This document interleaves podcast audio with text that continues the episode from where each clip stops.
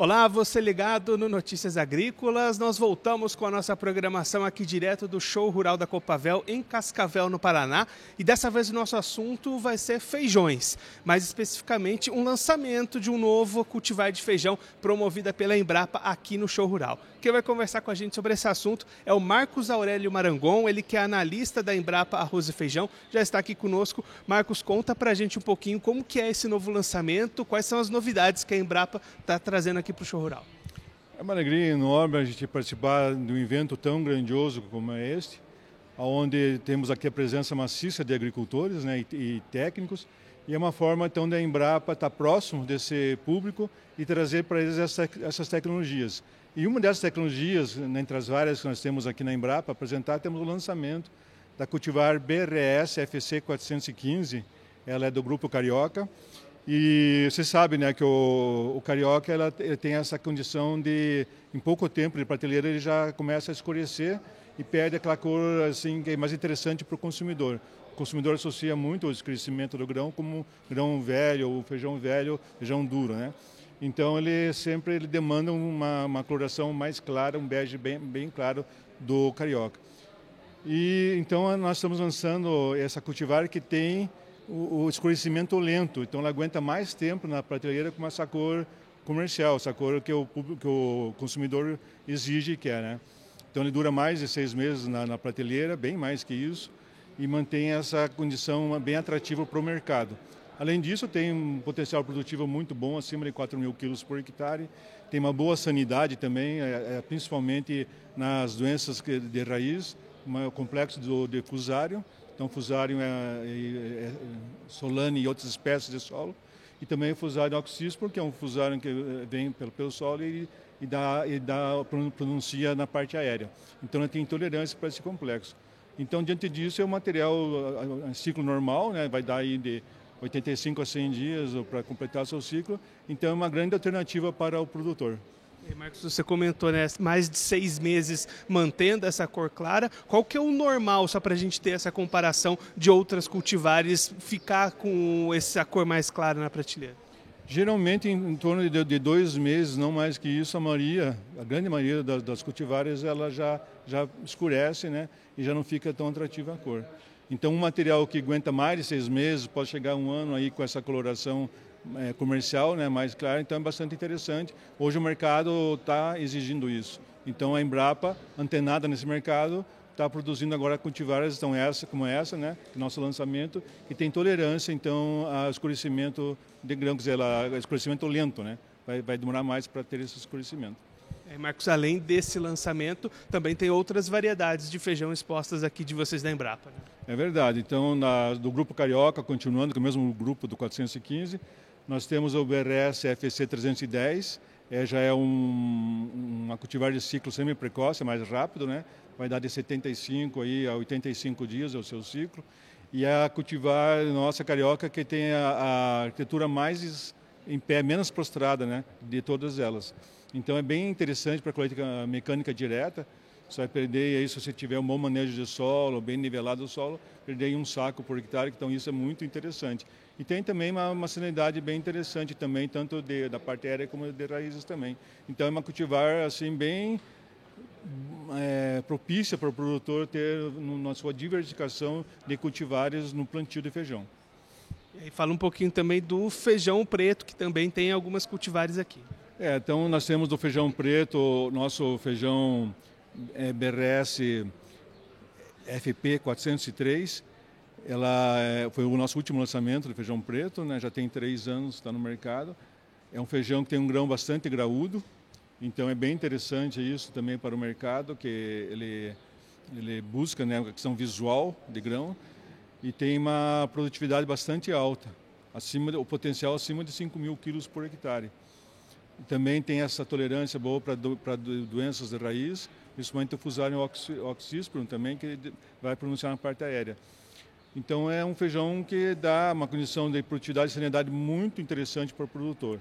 E o outro feijão, que já é mais tempo que já foi lançado, o Esteio, é um feijão que tem uma qualidade industrial é, muito interessante, que tem casca fina, cozinha rápida, forma um caldo grosso, chocolatado, tem uma grande uniformidade de grãos ou belongos, que dá aquela característica essencial para o empacotamento. Por isso que a indústria empacotadora quer esse tipo de feijão. É, além de carioca e preto, que são os que dominam o mercado nacional, tem também outros tipos de grãos, grãos especiais do feijão. É, nós temos aqui no que o grande mercado no Brasil interno aqui, 65% do consumo é carioca, 20% está entre o feijão preto e o restante são os feijões especiais que nós chamamos.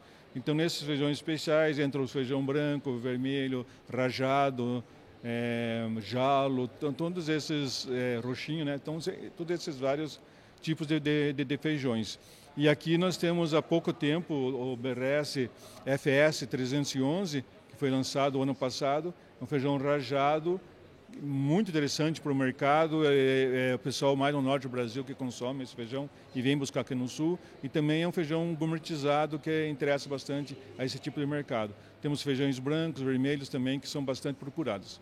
Mas, Marcos, você está falando aí né, de produtividades de 4 mil quilos, 5 mil quilos, mas na prática, na, na lavoura do produtor, não chega a essas produtividades. Por que não chega, já que é possível chegar a estar tá nesse potencial produtivo? Porque o produtor ele tem que buscar conhecimento e buscar as tecnologias que já estão disponíveis. A Embrapa mesmo tem centenas de, de tecnologias prontas para você buscar essas alta performance. Podemos citar o, uh, o IDR também, o IAC, universidades, fundações de pesquisa, todas elas juntas geraram centenas de, de, de tecnologias. Então, para você buscar esse potencial produtivo, você tem que começar a construir um ambiente produtivo. E esse ambiente produtivo envolve toda a questão de, de manejo de solo, correção da fertilidade química, da, da, da parte física do solo e depois disso você vai partir então para o manejo fitotécnico de, de, dessa cultura. Então isso envolve toda a questão de você fazer, de determinar aonde que está a compactação no solo, porque infelizmente a maioria dos nossos solos estão compactados. A Embrapa desenvolveu o DRESS, que é o diagnóstico rápido da estrutura dos solos, pode baixar gratuitamente na internet, ensina muito, de maneira muito fácil e, e, dinâmica de como que você faz eh, essa avaliação da, da, compactação e você vai eliminar isso, essa computação através de um equipamento mecânico. Após isso, entra com mix de plantas com raízes diferenciadas que vão atuar como o melhor subsolador biológico que existe, que são a própria raiz dessas plantas. E cobertura, plantas de serviço que nós chamamos. E daí você vai entrar é, com uma correção também química ali, neutralização do alumínio, tanto na, na, superficialmente até 0,20 centímetros com, com calcário e abaixo disso com o sulfato de cálcio você vai conseguir neutralizar alumínio na subsuperfície e colocar cálcio também, porque sem cálcio a raiz não aprofunda. Então é muito interessante isso, porque daí mesmo no estresse hídrico, você um, um excesso de chuva ou, ou falta de chuva, por exemplo, você consegue armazenar a água quando chove e a raiz consegue aprofundar e buscar essa água. Então, TV Aqui, antes desse ano, aqui nessa região, nós tivemos três anos de secas terríveis. E nesse sistema que eu estou apresentando aqui, a raiz consegue ali é, é, buscar água mesmo quando não está chovendo. Então isso propicia você buscar essa alta performance. E depois disso, uma, é, o, quer dizer, é o resgate do verdadeiro plantio direto na palha, onde você vai usar várias plantas, adubos verdes, plantas de cobertura, eu gosto de chamar de plantas de serviço, você vai rotacionar com feijão, soja, milho e trigo nesse processo. E daí nessa rotação plena você vai atrair vários organismos que hoje não sobrevivem num sistema onde só predomina só 80% soja, não é um ambiente atrativo, mas nessa rotação plena você consegue atrair organismos que vão competir com esses outros que viram patógenos, você vai buscar um equilíbrio de solo, você vai diminuir o uso de agroquímicos e com isso você vai produzir um, um, um produto mais saudável, com mais produtividade, maior renda para o produtor, então nós chamamos de uma produção sustentável. Para a gente encerrar, né, Marcos, a, a, cultivar tem muita tecnologia embutida nela, chega a bastante potencial, mas para isso precisa de outras técnicas, outras tecnologias, todas juntas para expressar esse bom potencial. Exatamente. A, a, o melhoramento da Embrapa já está com mais de 45 anos, chegando aos 47 anos já de, de, de existência está bem maduro esse melhoramento, então hoje né, nós praticamente quase todo ano lança uma, cultivar nova que tem alto potencial produtivo e, outras características como o 415 que falou agora para atender o mercado. Então é, é, é, uma, é uma tecnologia nobre que te chama, que até, é, ali está embutida a genética nessa genética aí você tem a questão de produtividade, essas características que exigem cada tipo de grão e também a sanidade e, e, e outras características mais. Então, todas as outras tecnologias que tem é para você buscar o potencial que tem de produtividade de dar resultado rentabilidade dessas cultivares. Então, por isso que o produtor não pode usar isoladamente só a genética, só cultivar e jogar no solo sem usar as outras tecnologias que estão prontas, já disponíveis para os agricultores, técnicos agricultores usarem.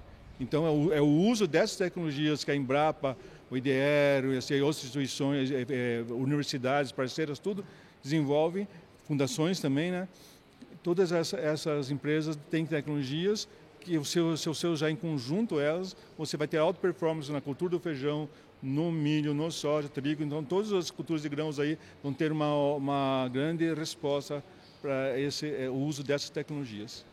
Esse, o Marcos Aulério Marangon, ele que é analista A da Embrapa Arroz e Feijão, conversou com a gente para mostrar um lançamento de uma nova cultivar de feijão promovida pela Embrapa, também outros tipos de feijão que a Embrapa trouxe aqui para o show rural da Copavel, em Cascavel, no Paraná. E você continue ligado que daqui a pouquinho tem mais programação para você aqui direto da feira.